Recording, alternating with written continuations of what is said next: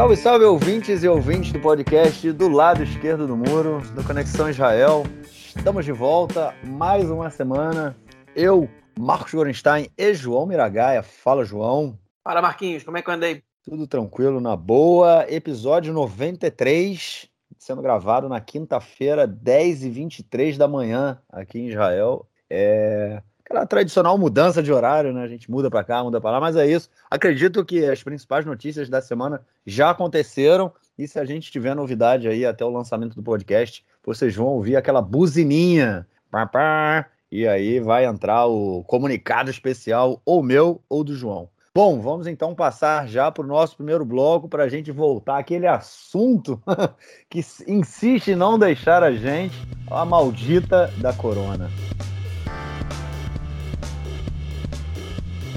Bom, gente, é isso aí. A gente já está comentando, veio comentando aí que o número vem subindo, o número de novos doentes, né, vem subindo aqui em Israel. A gente, de acordo com o número do Ministério da Saúde que foi divulgado ontem pela manhã, que é o número que eu, pelo menos, tenho aqui mais atualizado, é, ontem era o número de 1.700, é, quase 1.800 doentes, pode ser que a gente já esteja chegando aí é, a 2.000. É, lembrando que na, há duas, três semanas atrás a gente tinha é, menos de 200 pessoas doentes aqui em Israel, então vocês podem é, ver aí como o, o, esse número aí galopou, né, subiu muito no, nesse, nesse último período, nesse último menos de um mês, né, desde que o novo governo entrou em é, é, assumiu, né, inclusive isso aí tem sido, é, vou dizer assim, de forma desonesta, né, tem sido usado para como um ataque ao novo governo, mas é muita coisa sendo discutida nessa, nessa questão, principalmente é, em função do alto índice de, de doentes né, na, durante, é, entre as crianças, né? E muitos doentes e, o, e, muitas pessoas que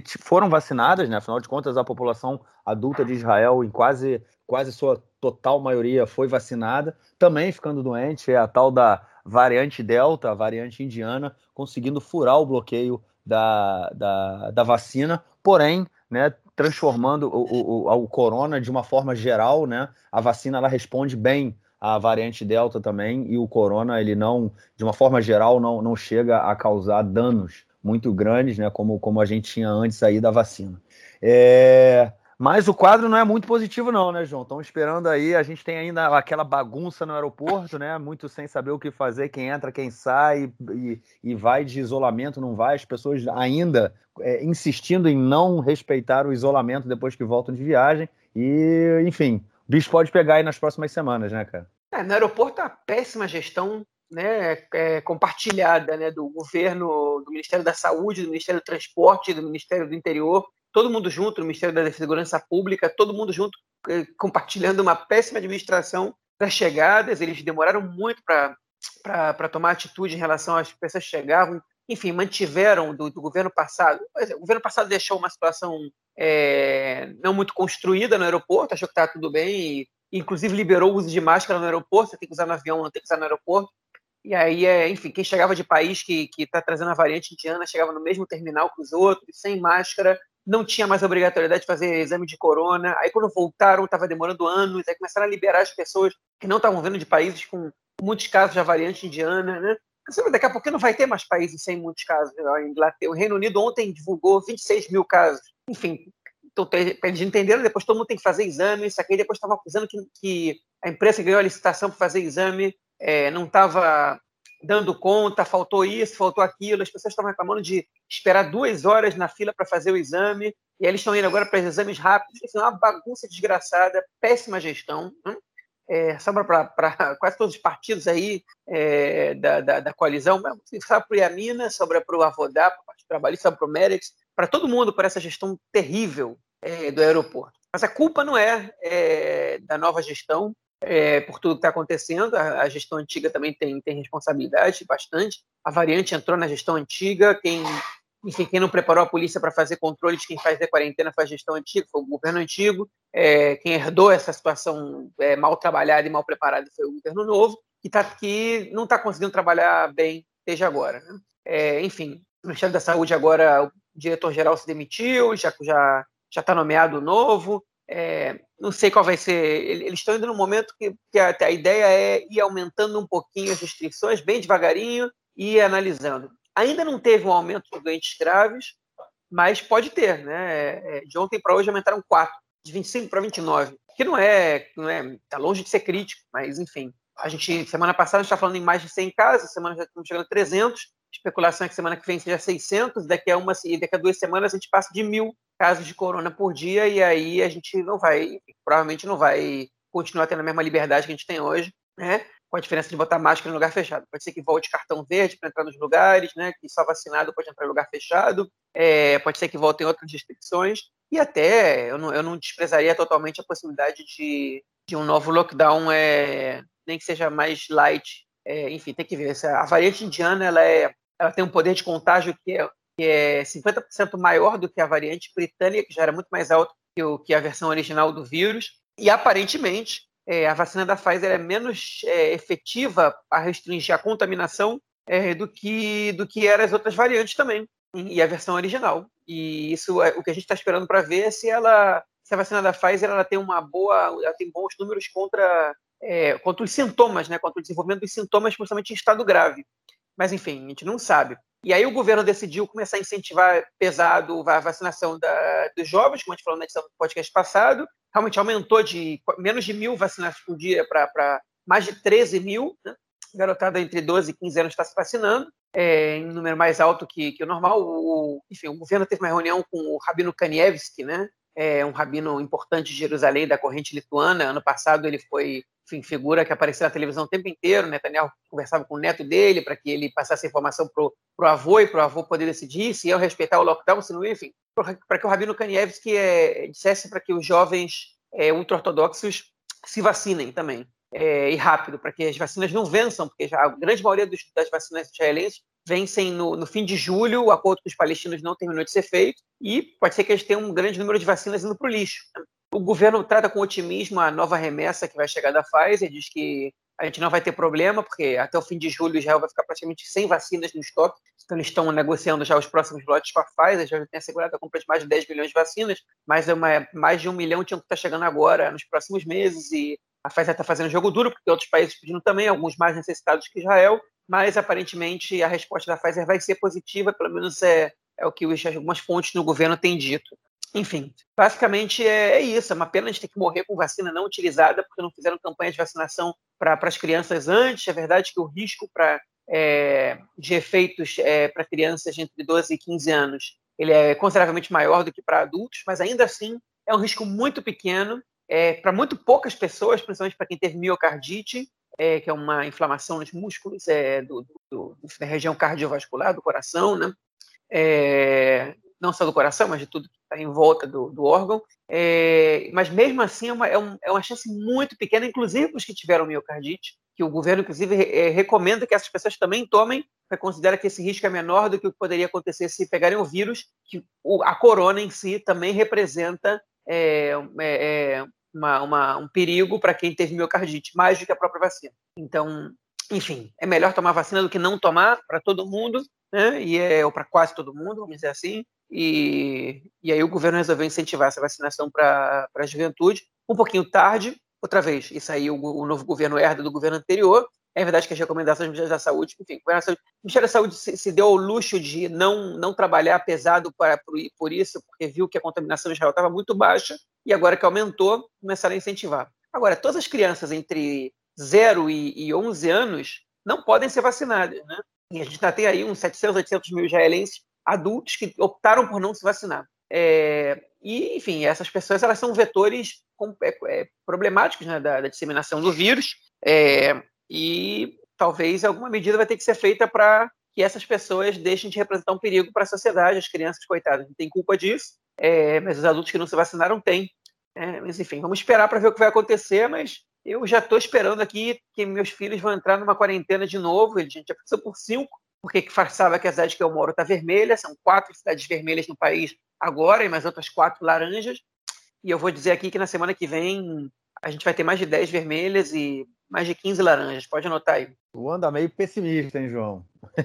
Não, tô brincando. É, acho que essa é a leitura que a gente está tendo realmente aqui, né? Porque é, conforme, enfim, você colocou aí tudo que está acontecendo, é, vai ser difícil segurar até porque eu acho que as pessoas também cansaram né, de todo esse ano e vai ser muito difícil você é, colocar novas. É, é, restrições, né? Voltar às restrições, por exemplo, os cinemas que foram reabertos há, há duas semanas atrás, um mês atrás, né? É, sem nenhuma restrição. E agora que entrou o período de férias, onde as crianças vão ao cinema, imagina só você novamente criar restrições, falar, ó, o dono de cinema, você agora vai ter que fechar a sua casa novamente. É, nessa semana, né, acabou aí o período da, da, da, da, como é que chama? Do da, das férias não remuneradas nos casos né as férias não remuneradas em que os trabalhadores estavam ganhando aí uma, um auxílio do governo. É, enfim então vai ser meio complicado é, falar disso aí no, no próximo no, no, quer dizer voltar a esse tipo de restrição.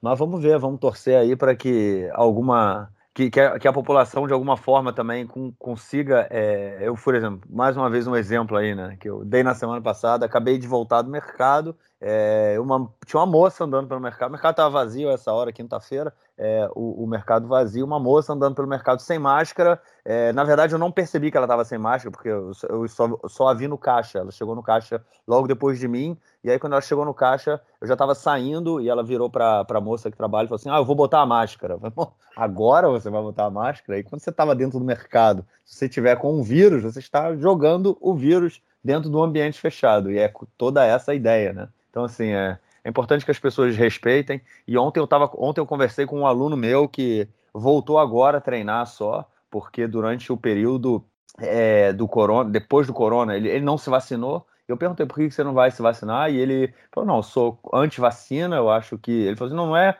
não é nenhuma teoria da conspiração. Não acho que as pessoas colocam coisa nas vacinas e não é essa a questão, mas eu acho que não é necessário. E ele me falou que é, ele, tem, ele tem vários filhos, tem, eu não sei quantos filhos tem, mas ele tem bastante filho. Pelo menos sete eu sei que ele tem. É, e ele falou que os, os primeiros filhos dele é, ainda foram vacinados e os últimos filhos não tomaram nenhuma vacina. Nenhuma vacina. Não só de corona, não. Vacina de uma forma geral. É, é uma coisa meio meio trágica, né? O que essas pessoas não entendem é que se não fossem pela, não fosse pelas vacinas, a gente possivelmente não estaria onde a gente se encontra hoje. Mas enfim, vamos que vamos. Vamos então para o nosso próximo bloco para a gente falar da política israelense essa semana.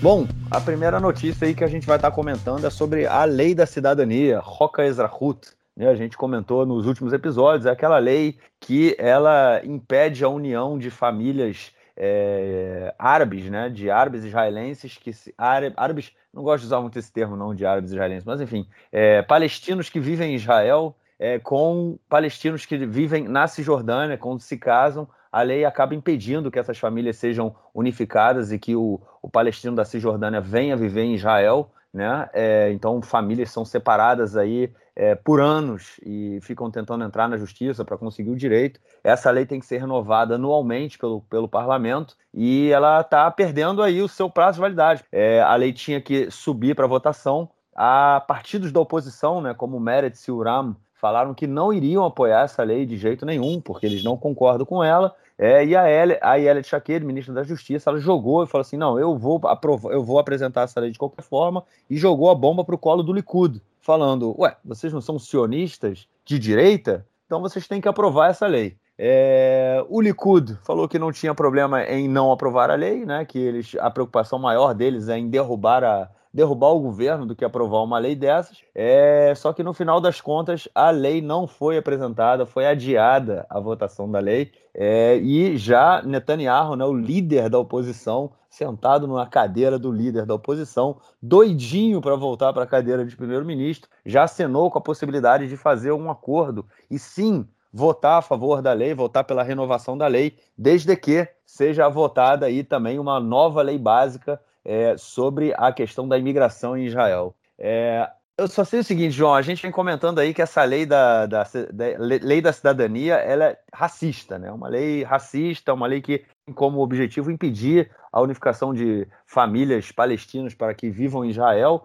É, muitos alegam que é questão de segurança, é, terrorista, e não tem nada a ver com segurança, tem a ver com demografia, né, que é a questão central do conflito, uma das questões centrais aqui do conflito. É, mas essa questão aí também de aprovar uma nova lei de imigração tende a deixar o país é, cada vez mais, é, vamos dizer assim, me, tá me faltando a palavra, né? Mas cada vez mais é baseado em uma etnia só, né, cara? É, na verdade, eu prefiro ainda não não, não falar sobre essa nova lei de imigração, porque eu não conheço o texto, embora a gente tenha suficientes motivos para pensar que ele não vai ser muito amigável com, com imigrantes não judeus, porque a proposta, é, a iniciativa saiu do Likud, né? Mas eu vou, prefiro comentar sobre a lei é, que a gente está, que está sendo debatida, né? Que a gente, a gente pode debater, que a gente já está conversando aqui tem duas semanas, que ela vai vencer, né? ela vai é, passar, vai, o prazo de validade na terça que vem, e o governo não conseguiu chegar num acordo, a oposição é, não, não, também não fechou, enfim, a oposição fechou o caso que não ia votar contra, e a Elia Chaqueta adiou a, a, a discussão sobre a lei, a votação, para segunda-feira que vem. E se passar de segunda-feira que vem, o que acontece é que a lei caduca, e aí vários casais palestinos vão começar a entrar com pedido na justiça para para, enfim, vários, vários cônjuges palestinos, né, vão entrar com pedido na justiça para receberem direitos de residente em Israel no mínimo, talvez até cidadania, dependendo de quanto tempo eles estejam vivendo aqui. É, então, existe uma pressa do governo em, em, fechar essa situação, o que não quer dizer que se a lei não for aprovada agora, que todas essas pessoas vão conseguir residência, cidadania, porque, enfim, é, até que o processo seja. Até que a justiça dê uma solução para o processo, a lei ela pode. Enfim, eles podem aprovar um outro projeto de lei. Pois é, mas o que é interessante nessa situação é o, é o processo através do qual essa lei está sendo debatida e encarada pelos dois lados. Né? Então vamos começar do princípio. Nos últimos 12 anos, o Likud, ano a ano, aprovou uma lei muito semelhante a essa lei da Elia Shakir. O Likud não propôs, nenhum desses anos, a aprovação de uma lei básica da imigração. De repente, quando o Likud vai para a oposição, eles estão dizendo que eles vão votar contra essa lei. E por que eles vão votar contra? Porque essa lei não é suficiente para uma lei básica para a imigração. É, e, eles sabem que o governo não tem condições de, de, escrever uma proposta de lei básica de imigração que agrade a todos os lados, okay? e eles querem tomar o protagonismo da história. Okay? Agora, a razão pela qual o Likud está votando contra essa lei não é porque eles querem uma lei básica da imigração, é porque eles querem derrubar o governo, eles querem colocar o governo com contra os outros, e se, se, o Likud diz a gente vai votar contra, o governo ele começa a ter que é, fechar casa entre si, fechar posição, e eles sabem que pelo menos o Meretz e o Ram não estão satisfeitos com a versão de lei que está agora. A Tchaked já se reuniu várias vezes com o Mansur Abbas do Ram e ele não concorda com essa proposta de lei. Não concorda. Eu não vou votar nisso. E o Meretz não quer ser quem vai quebrar a coalizão, mas enquanto o Ram disser a gente vai votar contra, o Meretz também vai votar contra. Se o Ram disser a gente vai votar a favor, aí o Meretz vai, é, vai acabar fechando posição e vai votar a favor também, porque eles não querem ser os vilões da história. É, a posição do Meretz é uma posição delicada, o Ram não tem para mim estar nessa posição delicada, porque os eleitores do Ram não vão perdoar nunca o Ram se eles votam é, é, a favor dessa lei do jeito que ela está. Né? Se eles vão perdoar nunca, não sei, mas é, o Ram vai ter que dar para eles muito, muito para eles, eles perdoarem o partido. É, enfim, então a situação é essa. E aí o que a Elliot aqui tentou fazer? Ela tentou jogar isso nas costas do Likud, apostando que se a, se a coalizão não conseguisse a maioria, o Likud, no final das contas, ia acabar votando a favor da lei, porque ia sair muito mal para o Likud votar contra. Hein? E, e, e, os partidos chassi e judaísmos naturais disseram: a gente vota contra, não interessa, a gente concorda com a lei, o mais importante agora é derrubar o governo, a nossa ordem de prioridade é essa. É, o Likud não pode dizer uma coisa dessa.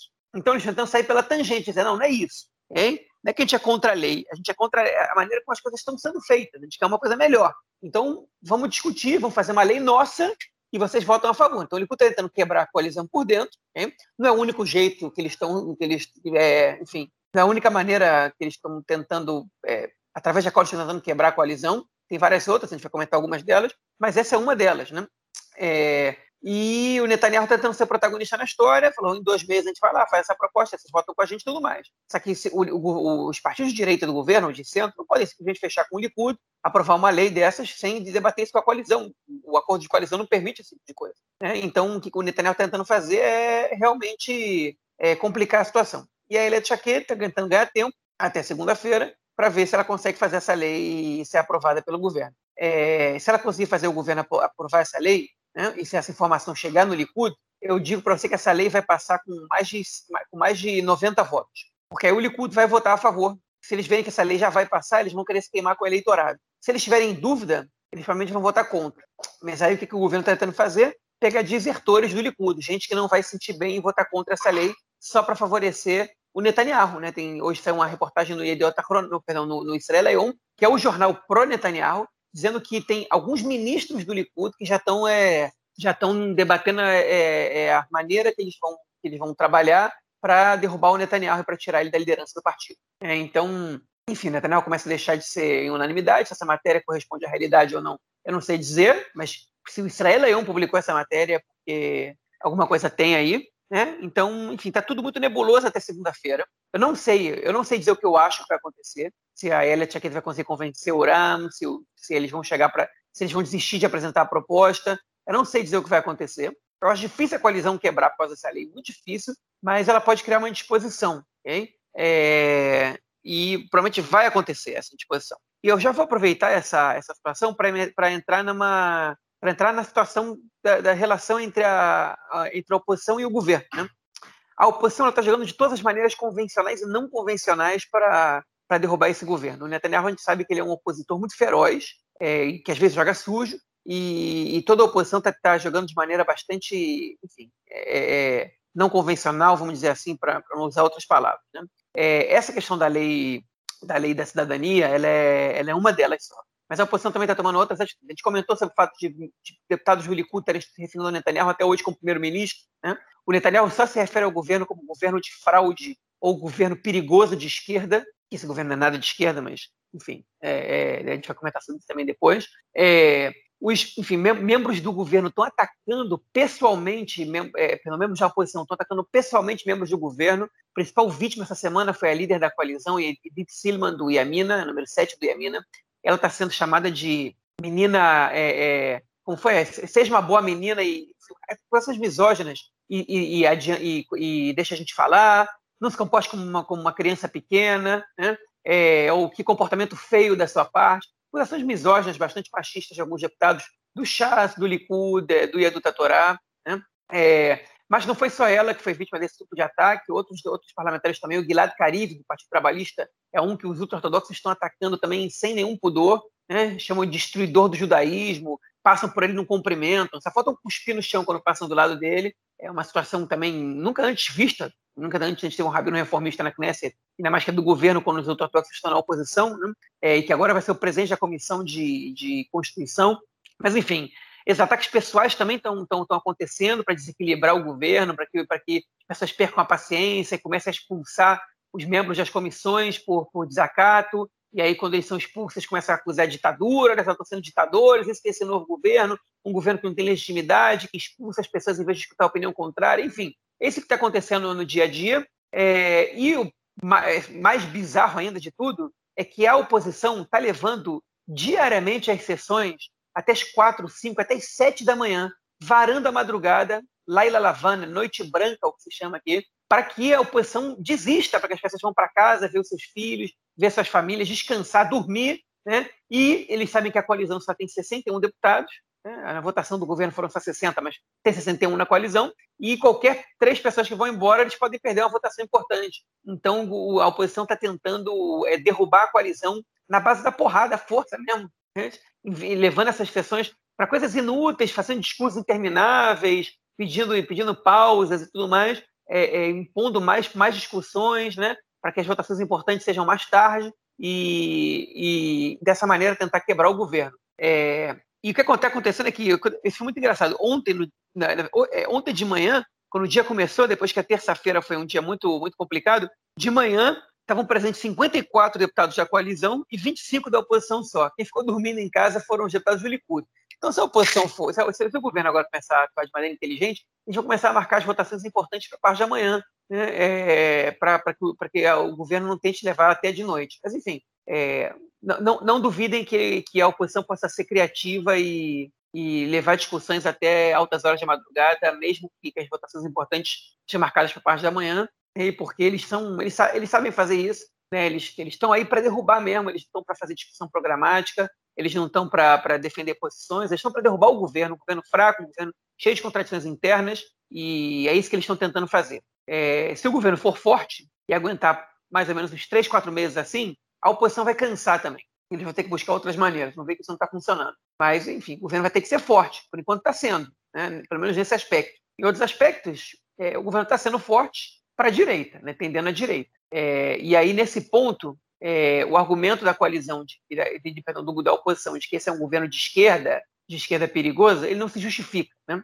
É, a gente vai comentar daqui a pouco o caso de Eviatar, que é o caso mais emblemático que, que fala sobre essa situação, mas eu também comento com vocês que o, essa semana teve discussão, né, teve, teve votação para os membros da Comissão de Constituição, que é talvez uma das três comissões mais importantes da Knesset, cujo presidente é o Rabino Gilad Kariv, do Partido Trabalhista, né, e é, o, os partidos do bloco Yamina, né, que é o Yamina e o Nova Esperança, deram um golpe no, na, no Meretz e deixaram o Meretz só com um participante ali dentro, o Yeshatit só com um participante e meteram três do Nova Esperança, desequilibrando já que com os membros da oposição, a direita virou maioria nessa comissão, e mesmo que o presidente da comissão seja um cara de esquerda, a direita teve maioria, okay? E o, o, cada vez mais é, a, a, esquerda é minada dentro desse próprio governo, a esquerda é cada vez mais isolada. E você não pode botar pressão nenhuma, porque todos os ministérios e todos os cargos que eles são, enfim, essencialmente do ponto, do ponto de vista ideológico importantes para a direita ou para a esquerda, eles estão nas mãos dos partidos de direita ou de centro, né?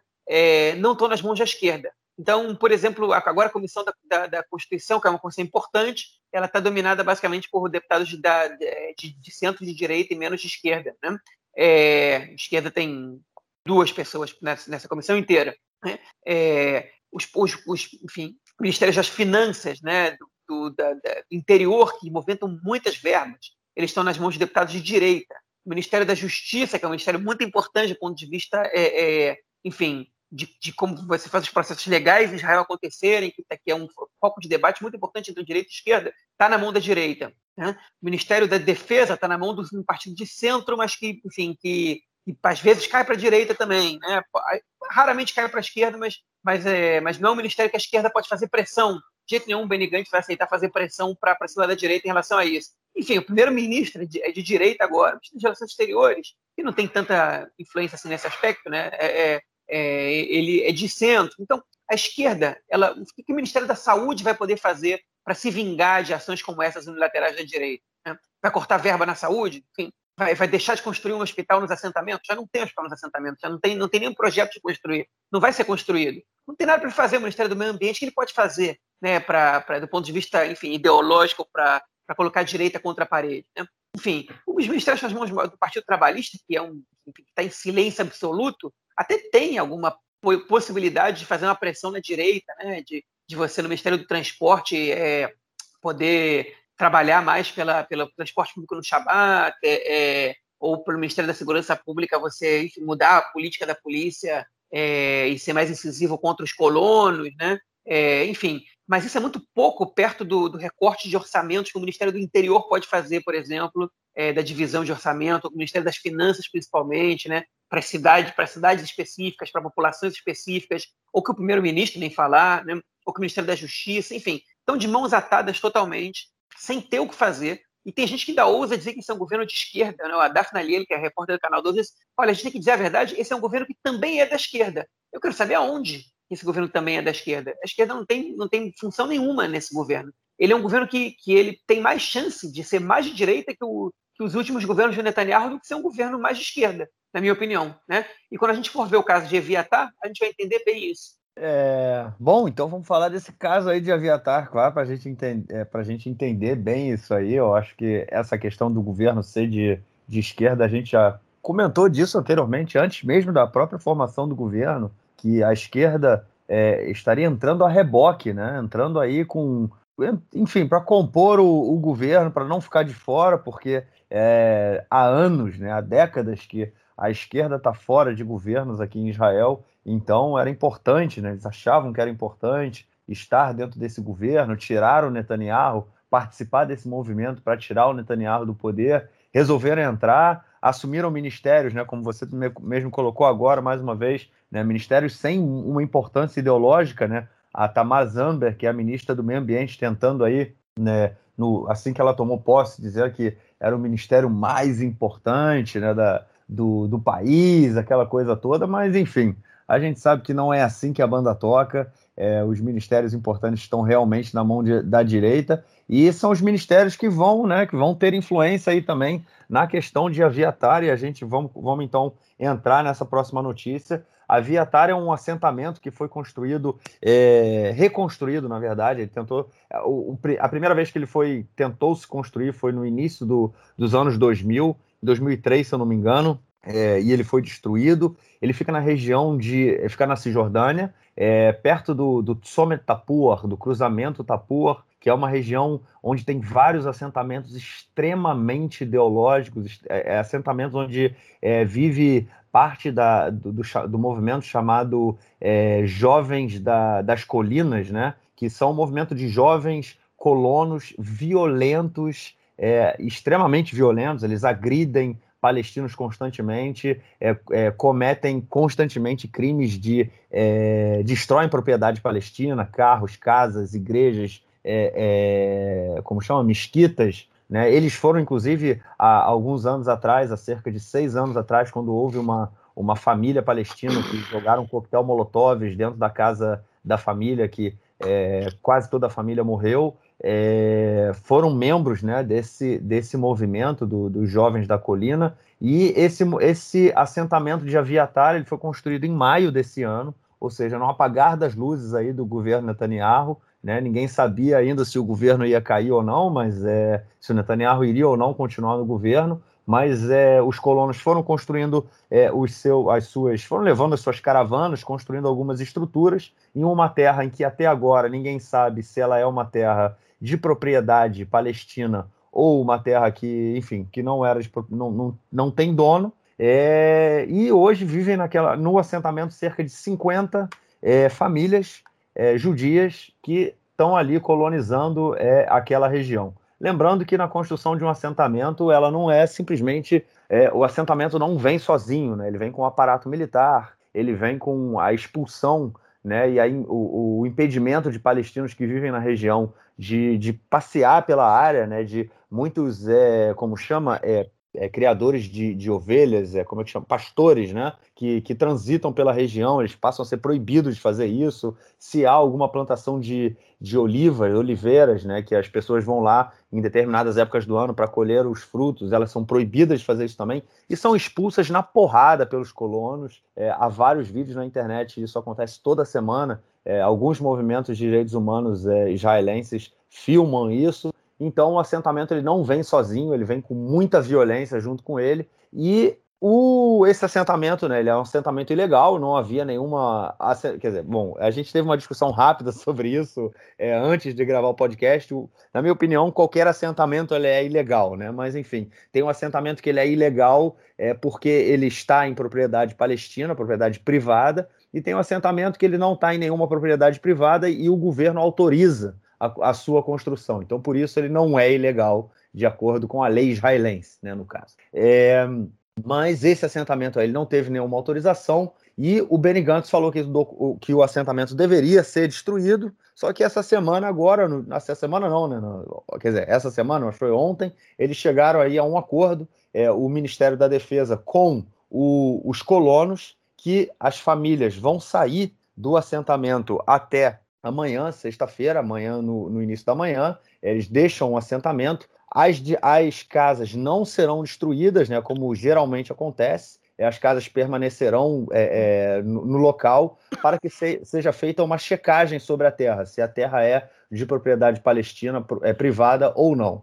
Caso a terra não seja de propriedade palestina, eles voltam, mas durante esse período desse período de checagem, que pode levar alguns meses, né, até porque vai haver aí pedidos de, dos movimentos é, de direitos é, humanos e civis para que seja proibida a construção desse assentamento. Na verdade, o que vai acontecer é que o exército vai tomar conta desse assentamento, eles vão transformar aquilo ali numa propriedade do exército, que aí, de acordo com as regras internacionais de ocupação, é permitido. Então, o exército passa a ocupar o assentamento, é, tornando, vamos dizer assim, tornando, tornando o assentamento legal de acordo com a legislação internacional é, e também a, a exigência dos colonos para que seja construída uma estivá naquela região, naquele assentamento, como parte também de, um, de uma estivá militar.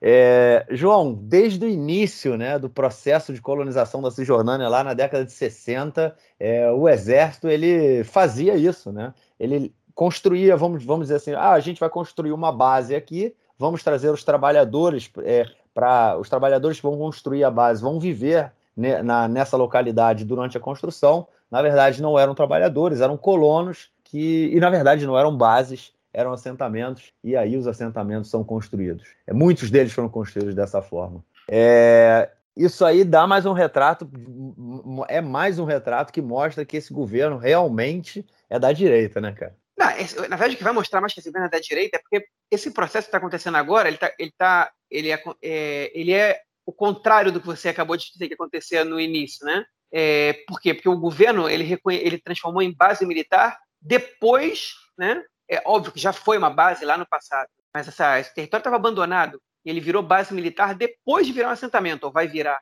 Né? A gente não sabe exatamente o que vai acontecer no futuro, mas é um processo inverso que mostra que essa ação é uma ação civil. Eu acho ela mais parecida com o caso de Sebastião, que foi um caso muito característico que o Rabin, quando era primeiro-ministro, tentou evitar que acontecesse. Ele perdeu a batalha na justiça. É, e, e, dali alguns colonos começaram a agir por conta própria, até que o governo começou mais ou menos a regularizar como é que funciona, e esse governo atual parece que não se importa muito com a, com a regularização de nada, né? ou que não, não é que não se importa com a regularização, é que ele está preocupado mais em tirar o dele da reta do que, enfim, do que, do que com, com, a, com a lei a ordem no país, vamos dizer assim, para usar uma expressão bem, é, bem cara à direita, né? Vamos, vamos contar esse caso de Eviatar rapidinho, tá? Eu escrevi no Twitter um, um resuminho de tudo para você dar uma olhada lá, mas eu vou repetir aqui de maneira resumida o que eu já resumi lá. Né? A história de Eviatar, o Marquinhos explicou. O que aconteceu foi o seguinte: há mais ou menos dois meses e pouco morreu um sujeito chamado Iuda Guetta, um jovem colono, foi assassinado no Tsomet Tapur, que é uma estação de ônibus que fica ali na Samária, que é a parte norte da Cisjordânia, né? É, enfim, que é um ponto de interseção entre algumas colônias, mas que a, a, a região da Samária, ao contrário da região de Judá, de Judeia, né, que é no sul, ela tem muito menos colonos, né, tem mais ou menos 40 mil de todos os 400 mil colonos, com exceção de Jerusalém Oriental, mais ou menos 10, 15% no máximo vivem na região da Samária, a maior cidade lá é Ariel, e o resto são todos assentamentos pequenos, onde em geral vivem os colonos mais radicais de todos. Né? Nesse Tsometapur, não é, não é tão pouco comum a tentativa de atentados ou atentados acontecendo ali, é, esse colono foi, foi assassinado, é, Yehuda Guetta, e em, em, sua homenagem, um grupo de colonos que vivem em outros lugares ali resolveu construir é, um assentamento né, chamado, é, é, como a gente comentou, Eviatar, Eviatar em homenagem a Eviatar Borovski, que foi outro colono que foi morto no mesmo Tsomet, no mesmo, no mesmo ponto de ônibus, em 2013, né? que na verdade eles já tinham tentado construir essa colônia de nome Eviatar algumas vezes antes, e todas as vezes o exército ia lá e retirava essas pessoas porque os colonos, simplesmente pela lei israelense, não podem construir uma colônia sem antes conseguir autorização do Estado. O Estado tem que autorizar essa construção. E Eviatar é, é uma discussão que está. Tá, existe um debate se essa, se essa região está em região. Se, se, se Eviatar está em área A, perdão, está em área B ou C. Em área B você não pode construir assentamento, em área C você pode, desde que o Estado te autorize. Né? E essa é uma lei que não vale só para a área C, não. Ela vale também para do lado de cada linha verde, né? do lado esquerdo do muro.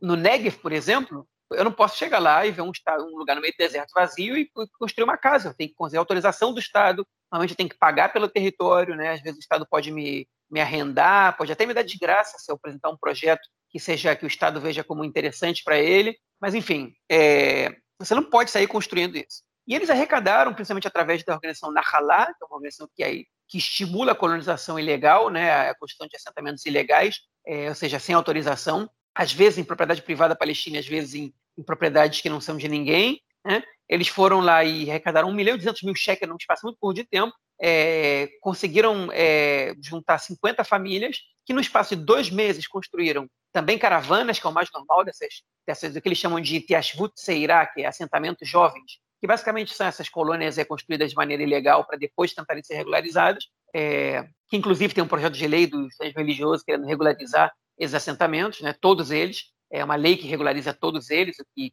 enfim, o que transformaria a baderna em, em legal, né? Qualquer pessoa pode chegar lá, construir um assentamento e o Estado vai lá e reconhece. Mas enfim, voltando, fechando esse parênteses. Eles conseguiram esse 1 milhão e 200 mil shekels de, de, doação, as pessoas entraram com mais dinheiro, e no espaço de dois meses eles construíram também caravanas, também casas de cimento ruas pavimentadas, uma sinagoga, uma, uma academia rabínica, uma yeshiva, né? uma creche, um parquinho para as crianças, enfim, um monte de coisa, eletricidade, é, é, água encanada, gás, tudo isso eles conseguiram colocar ali no espaço de dois meses, com o apoio da, da, da, do Conselho Regional de, da Samária, né? É, eles conseguiram construir isso em dois meses, foi assentamento ilegal. Quando você consegue fazer isso, é mais difícil você evacuar né? Você destrói, né? Você, você, você destrui, em geral, quando Israel evacua um assentamento ilegal, ele é destruído justamente para os colonos não terem facilidade para voltar depois. Né?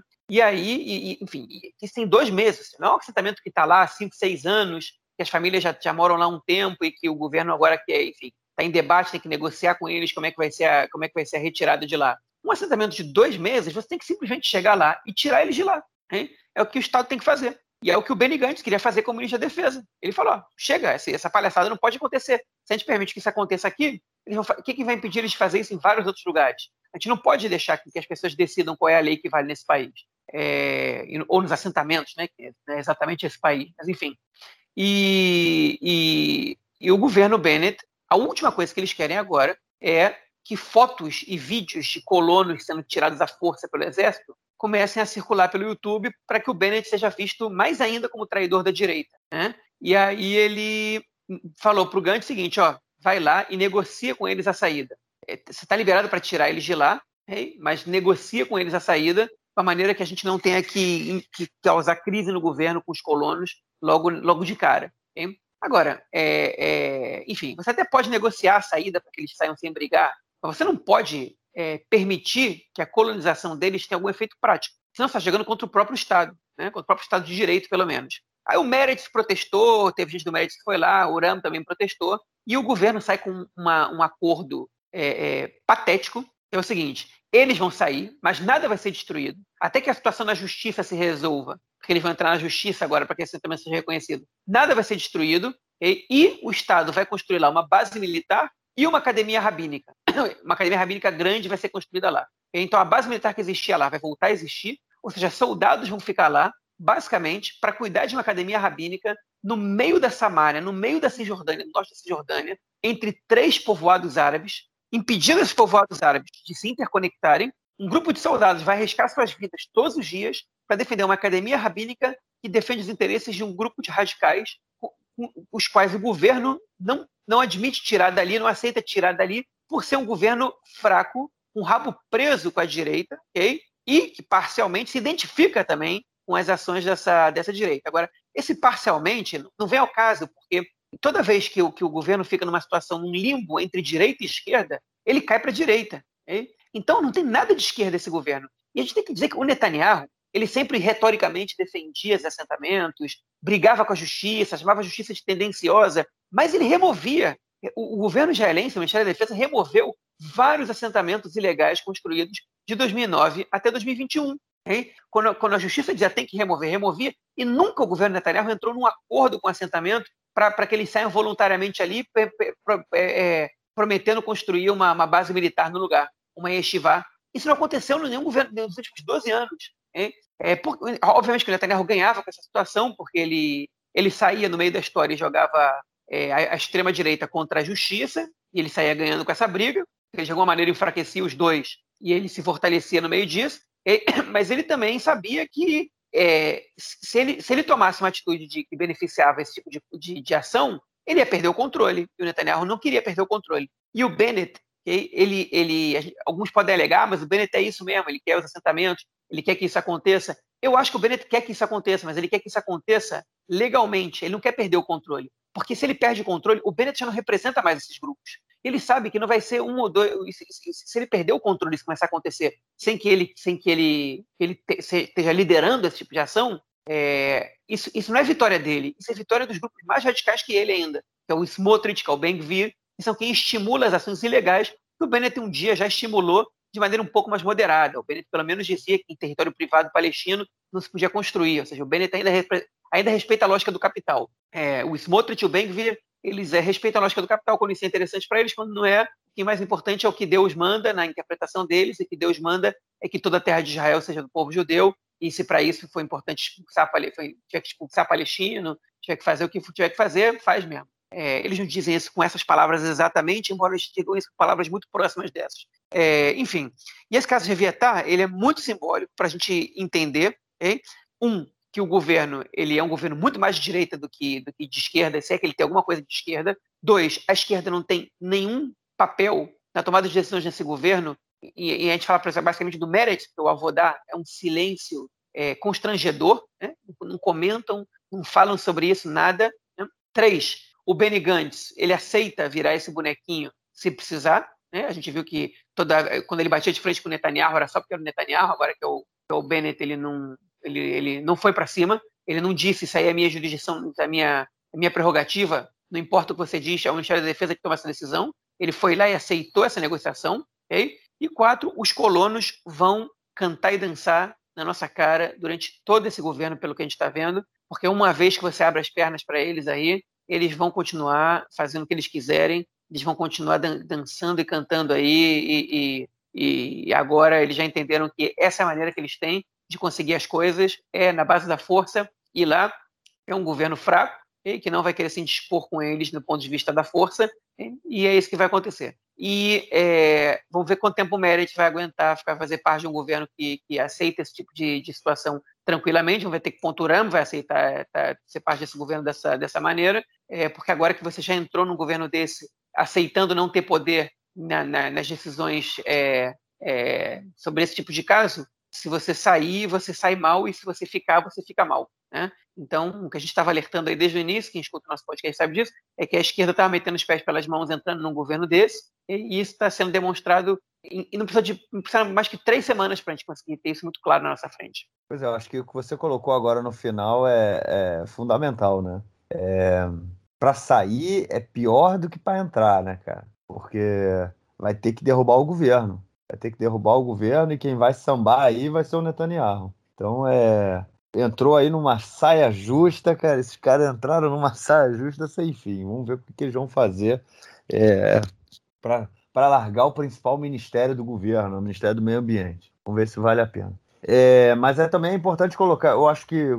é, é a questão ideológica é importante, né? Eu acho que o governo, o que você colocou, pronto, o governo não quer bater de frente, mas eu acho que também tem a questão ideológica, o, o Bennett, ele é um, e a Shaqued também, né? E o Guidon Sar também, é, e o Lieberman também, é, enfim, são defensores da colonização da Cisjordânia, não são a favor da criação de um Estado palestino. É, o Lieberman, em, algum momento, ele, em algum, alguns momentos, ele até era a favor, né? Desde que fosse feita a transferência de população, enfim, com medidas bem, bem, bem problemáticas, né? É, então, construir assentamentos. O Lieberman, ele até vive em assentamento também. É, então, é, a gente tem aí um governo que, que ele, é, ele tem compromisso né, com esse tipo de. Com, com essa ideologia, com essa política. Então, é, é, muito mais do que o Likud, né? Porque o Netanyahu, ele, ele, bem ou mal, ele era um cara pragmático, né? No momento em que a comunidade internacional dava aquela cutucada nele, dava aquela pressionada, pressionada dele, justamente como você falou, né? Ele, ele dava aquela porrada na justiça, colocava toda a culpa na justiça, mas ele ia lá e fazia o que tinha que ser feito. É, esse governo, ele é um governo muito mais ideológico no, no sentido da ocupação, da colonização e da... É, é tipo da, da, da expulsão, né, da política de expulsão dos palestinos da Cisjordânia. Eu acho que é muito, muito mais nesse sentido. Bom, vamos então à próxima notícia desse bloco, que ela tem a ver aí com a questão econômica e uma relação também né, com o corona, desde que começou toda a, a crise do corona e muitos locais de trabalho foram fechados e é, é, trabalhadores autônomos né, foram é, impedidos de trabalhar também, é, restaurantes fechados, hotéis fechados, é, atividades físicas, é, academias, enfim, cinema, aquela coisa, tudo que foi fechado durante o corona, o governo criou uma, na época então o governo Netanyahu, né, ele criou uma medida de todo mundo foi colocado é, em halat, né, que significa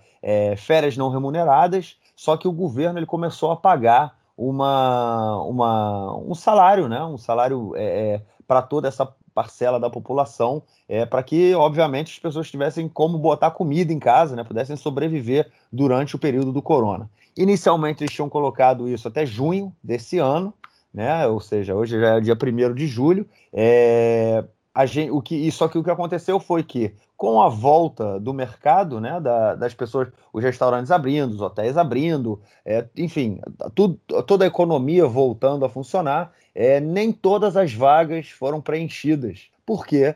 Porque tinha muita gente recebendo mais dinheiro do governo do que o próprio salário que deveria receber. Né? Muita gente recebendo ali o salário mínimo, um pouquinho mais que o salário mínimo, e a ajuda, né, o ralat, né, a, a, a, o que o governo estava pagando para essas pessoas mensalmente, era mais, era mais do que elas ganhariam é, é, estando trabalhando. Ou, mesmo não sendo mais, né, era um valor muito próximo, então o cara fala, pô, para eu ganhar, sei lá, vou chutar aqui, tá bom? Para eu ganhar aqui uns 5 mil trabalhando e ganhar 4.500 para ficar em casa, eu ganho 4.500 para ficar em casa. Então tinha muita gente ficando em casa, verãozão, indo na praia, aquela coisa toda, até que o Lieberman... Fazendo os trabalhos, fazendo os trabalhos é, sem carteira assinada. Sem carteira assinada, exatamente. Muita gente fazendo isso renda. também. Exatamente. É... Então, dessa vez o Lieberman virou, que é o ministro da Economia, né, o novo ministro da Economia, é, ministro das Finanças, né, que é diferente isso. É, então ele virou e falou assim: ó, acabou as férias não remuneradas, não tem mais essa mamata. É, na verdade, não acabou para todo mundo, né? Pessoas com mais de 45 anos de idade que ainda não conseguiram voltar ao mercado, elas continuam recebendo. Enfim, tem alguns grupos específicos que ainda vão receber durante mais alguns, é, alguns meses, mas para a grande maioria da, da parcela jovem da população que tinha optado por ficar em casa ao invés de voltar ao mercado de trabalho, acabou a mamata, né, cara? Vai ter que voltar a trabalhar. Pois é, vão ter que voltar a trabalhar. É... Na verdade, as pessoas com mais de 45 anos vão poder continuar um pouco mais e as, as mulheres que estão é, as mulheres que estão grávidas e ou que tiveram que estão que estão terminando a licença maternidade também vão ganhar um pouco mais de tempo é, por causa de pressões da sociedade, na verdade, não estava no projeto do Lieberman, mas era óbvio que isso ia acabar, né? tá previsto para acabar agora. Foi estendido por tempo demais, é importante dizer, e o próprio governo Netanyahu ele, ele contradisse uma promessa que eles mesmos tinham feito. Eles falaram que se o desemprego caísse para menos de 10%, eles iam acabar com, com, esse, com esse ralato e com o seguro-desemprego até, é, até, até o final de junho. E o desemprego está na faixa dos 7,9%, né? Tá agora já está menos de 10% desde, desde março, e, ou desde abril, e o governo anterior não acabou com o ralato, né? manteve por questões eleitorais mesmo. É, enfim, agora o Lieberman acabou, ele tem, que, ele tem que ver qual vai ser o tamanho do rombo nas contas públicas, estão falando em mais de 100 bilhões de shekel de, de déficit que teve nesse ano da corona, né? É, que pelo jeito ainda não acabou, pode ser que a gente tenha mais influência ainda. Na verdade, a influência continua, mas enfim, é, uma hora ia ter que acabar mesmo, né? É, a gente espera agora que, que, o Ministério das Finanças prepare uma, uma medida de, enfim, mais medidas que a gente possa, que já volte a ser um país um pouco mais estado de bem-estar social, porque o seguro-desemprego é importante e, e, três meses é, é pouco tempo, é, embora essa política das férias não remuneradas, que no final das contas são remuneradas pelo Estado, é, ela, seja, ela seja uma medida ineficiente, o seguro-desemprego justificado e, e as ações para aumentar o emprego da população e, e para melhorar o salário, para aumentar o salário mínimo e para reduzir a desigualdade são, são fundamentais. Eu não acho que o Lieberman vai ser o cara que vai tocar isso para frente, mas ele também não vai ser o cara que vai tocar uma economia mais, mais liberal do mundo, porque saindo de crise, aqui em Israel existe a consciência de que, pelo menos de maneira majoritária, embora não hegemônica, de que a saída de crise ela exige investimento do Estado, mesmo que isso aumente o déficit de alguma maneira, porque isso, no final das contas, gera receita, né? gera impostos e, e, e tira a economia do buraco. Então, pelo jeito, é isso que, que, que vai acontecer até determinado ponto. Né? É, Para quem é de esquerda, não tem muito o que esperar do Lieberman, não. Só esperar que ele não seja é, muito de direita. E ele não deve ser, não. É, pelo menos foi na mão do Lieberman não do Bennett que esse ministério caiu. Pois é, galera vai ter que voltar a trabalhar. não vai ter jeito. Bom, vamos então para o nosso próximo bloco para a gente tratar aí de questões internacionais essa semana.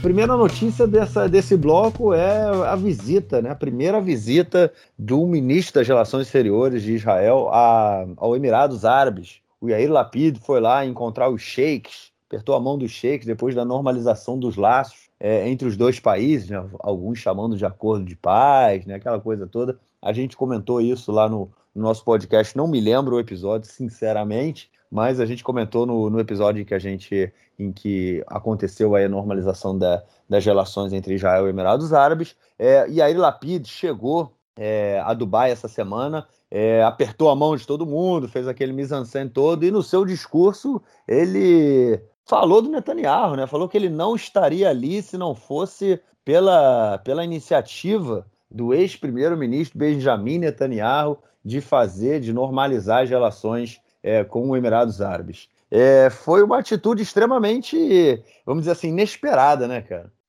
É, foi uma atitude grandiosa do, do Lapid, né? Ele só para jogar, olha só, não tô, não, não tô aqui contra ninguém pessoalmente. Foi uma jogada política inteligente, né? Foi a primeira visita de um ministro israelense para os Emirados Árabes. O Netanyahu tentou ir, evitou que outros ministros fossem antes dele, é, inclusive o ministro exterior, que era o Gabi Eskenazi seu momento. E o Lapida é, decidiu com o Bennett que não, que ele ia agora. Ele foi lá, né, ele foi recebido como, como praticamente com pompa de primeiro-ministro. E, enfim, é, fez um discurso bonito, fez um discurso politicamente correto. Né? Foi abrir a embaixada e o consulado, né? a embaixada em Abu Dhabi, consulado em Dubai. E, enfim, é, as relações agora estão caminhando, né? Tem, já tem milhares de israelenses viajando para Dubai o tempo inteiro. Agora as relações comerciais vão seguir. É, e realmente é, uma, é um acordo é um acordo histórico, não é um acordo de paz, mas é um acordo histórico, né, que tem que ser explicado no âmbito global, também do Oriente Médio, pelo menos regional, é, dessa aliança contra o Irã, né? Enfim, é, bom, vamos ver se vamos ver que, que, que fruto a gente vai colher disso. Mas é um ponto só que é importante a gente comentar não, não é, não vale, não dá para fazer nenhuma análise profunda dessa visita do Lapida é, para os Emirados Árabes, pelo menos no dia de hoje. É, foi mais um mise-en-scène ali, né, cara? Chegar, ó, estamos aí, aquela coisa. É importante também, né? Um governo novo, chegar lá, falar, é um grande aliado. A gente comentou também da questão do oleoduto, né? Que, que foi assinado aí nesse acordo com o, com, com entre Israel e Emirados Árabes, que vai ser construído um oleoduto dos Emirados Árabes é, passando por Israel para que seja para que o óleo seja é, embarcado já no Mar Mediterrâneo, o que a ministra do, do Meio Ambiente ela se opõe. Né? Então, enfim, a gente tem aí algumas questões que em algum momento vão precisar, é, é ser, vão precisar ser discutidas e é importante, né? É importante que o Yair Lapid vá lá fazer a, fazer a, como é que chama? Dá aquela, né? Chegar ali e falar, ó, estamos aqui, vamos lá, vamos conversar. E essa, eu acho, o Lapida, ele tem, é, a gente comentou isso, né, cara, que mesmo que esse governo caia rapidamente, o Lapida, ele, ele tá saindo aí como o cara que, o articulador desse novo governo, né, o cara que é o principal ali, abriu mão mais uma vez de ser o primeiro-ministro, é, no período inicial, é, com 17 cadeiras, deu lugar a um cara com cinco cadeiras, é, enfim, agora foi é o, é o ministro da, das Relações Exteriores. Ele está se mostrando um cara ali extremamente hábil né, na, na movimentação política, ali nas negociações, e sem sombra de dúvida se constrói cada vez mais como o, um dos principais é, é, é, é, candidatos né, do campo de oposição ao, ao Netanyahu. É isso aí. Bom, e a próxima notícia é a notícia, é a conversa entre Bennett, né, e a Sisi, do Egito. É, dois países que têm muitos interesses em comum, obviamente. É, front, uma fronteira gigante ali no Sinai. Né? A gente tem é, turismo israelense que vai para o Sinai. Recentemente estava até se discutindo é, a, a, o início de voos de Israel diretamente para Sharm el-Sheikh, que fica bem ali no, na, na, na, numa das pontas ali da península do Sinai, na pontinha, perto do Estreito de Tirã. É, então estava pensando a, a, a, a, voos diretos, né? Só que tem problemas porque as, é, liga, as é, empresas aéreas israelenses estavam exigindo que houvesse é, não policiais, né? Mas agentes israelenses armados ali nos aeroportos em solo, solo egípcio, o que não foi aceito pelo, pelo governo egípcio mas as negociações continuam. É, inclusive, se fala também para que seja que, mesmo que as empresas israelenses não voem para o Sinai, as empresas egípcias fariam esse trajeto, ou seja, fortalecendo é, a, o, principalmente né, a, o turismo israelense no Sinai, é o que já é muito comum hoje em dia, principalmente de uma população jovem né, que vai, vai lá para aquela região. Mas a questão principal é Gaza, né, cara? Que é, tem a fronteira, né, a outra fronteira terrestre que Gaza tem, que é a única que não é controlada por Israel, né, que é a marítima e o resto da terrestre são controlados, a única que não é controlada, vamos dizer assim, diretamente, né, porque Israel, o Egito, se quiser, pode abrir a fronteira, mas há muita pressão israelense para que aquela fronteira fique fechada também, e essa conversa entre o, o Bennett e o Assis, ela vai muito nesse sentido, né, cara? Vai, na, na verdade também é importante a gente comentar né, que essa semana Israel liberou é, o, o, também a, enfim, o, o limite marítimo para os navios pesqueiros de Gaza e deixou que entrasse mais coisas em, em Gaza. Né? Isso, com certeza, é, é, é fruto de acordos que, que foram feitos é, com intermédio do Egito. Né? Os, a gente não está escutando mais falar sobre o dinheiro do Catar. Provavelmente uma solução foi encontrada. O Hamas não, não fez absolutamente nada desde então. Israel também não, não enfim, não ameaçou nada, tá, gente não escuta muita coisa, então é sinal que, que o acordo com o Hamas ele ele está sendo feito, né? Ou ele foi feito, ele está, enfim, alguma coisa aconteceu ali. Né?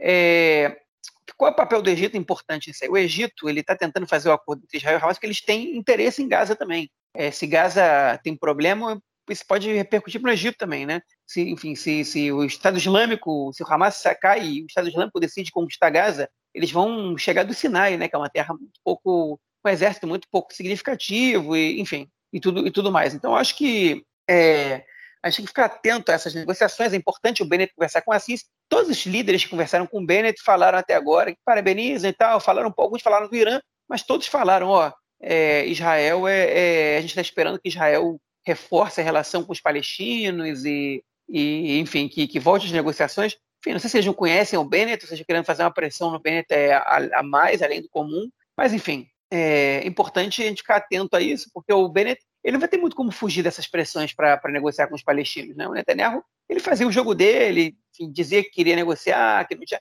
O Bennett é novo na história, ele, ele vai sofrer pressão. O governo americano também quer que tenha negociações, né? e a gente tem que ficar de olho nessa, nessa relação com o Egito, nessa relação com esses países mais próximos, porque quando se ela começa a se intensificar, é sinal de que alguma coisa vai estar acontecendo ali. É, e a gente tem que, saber, tem que entender o que, que vai estar acontecendo ali. Pode ser uma aliança é, contra o Hamas, pode ser uma aliança, é, é, enfim, para outra, outro interesse. Tem que ficar de olho o que está sendo conversado, o que, que não, para a gente poder ver, para poder acompanhar o desdobramento da, da, da, relação de Israel com os palestinos também por meio do Egito e por meio de outros países da região. Bom, tudo isso enquanto também eu sempre ouço, né? Tenho, tenho ouvido bastante, desde, na verdade, desde que acabou a guerra, né? A gente está ouvindo que a guerra vai voltar já já, né? Que o, o exército já já está se preparando para o, o novo round nos próximos meses aí com Gaza. Vamos ver se isso realmente se coloca, se vai acontecer ou é mais um, uma forma aí de pressionar em algum sentido. Bom, vamos então ao nosso próximo bloco para ouvir o comentário do camarada Nelson Burd. Meu caro Gorens tem amigos do Conexão Israel do lado esquerdo do muro. Mandar um abraço para o João que estava na Argentina nas últimas Olimpíadas. As Olimpíadas foram no Rio de Janeiro, mas o João estava morando na Argentina. Não sei se ele conseguiu dar um pulo para assistir os Jogos Olímpicos no Rio de Janeiro. Mês Olímpico, já estamos no, durante o mês Olímpico e Israel sempre dá uma beliscada, né? Historicamente, o judô masculino e feminino já trouxe medalhas para Israel, o, a, o iatismo também já trouxe medalhas para Israel. E vamos aguardar aí. A, a ginástica artística já trouxe medalhas para Israel também, não apenas em Olimpíada, também em campeonatos mundiais, campeonatos europeus. Vamos torcer aí para que Israel possa trazer medalhas e que o projeto olímpico, o Centro Olímpico Israelense em Tel Aviv, em Adar Yosef, é, Vingate, perto de Natânia também, dentre outros centros olímpicos israelenses que sempre produzem grandes atletas e fazem um trabalho social muito bonito, né? Porque o cara que é atleta, ele tem um estudo é, na escola de um modo, num regime especial, que permite que ele possa fazer um treinamento intensivo sem se descuidar também do ensino curricular. Isso é algo muito interessante que ocorre. A pessoa que já vem o talento e o cara já com 10, 11 anos já está treinando muito bem, muitas vezes ele vai é, para um internato, estuda, treina, se dedica e mesmo que o esporte acabe não, não desenvolvendo, ele já tem um estudo curricular e ele pode seguir depois para uma faculdade se ele quiser. Mas torcendo muito pelos atletas israelenses, nas próximas semanas a gente vai trazer os nomes que de repente podem beliscar alguma medalha nesses Jogos Olímpicos de Tóquio no final do mês. Um grande abraço. Valeu, Nelsinho. Obrigadão pelo comentário e te esperamos na próxima semana, episódio 94. João, algo mais a declarar ou a gente fica por aqui, cara? Ficamos por aqui, vamos nessa. Beleza. É, como a gente falou lá no início, é quinta-feira a gente gravando esse episódio. Se acontecer alguma coisa de urgente até que o episódio vá para o ar, vocês ouvem a buzininha com a notícia especial. Valeu, gente. A gente é, nos ouvimos na semana que vem. Até lá. Grande abraço, tchau, tchau. Abraço, até mais. Valeu.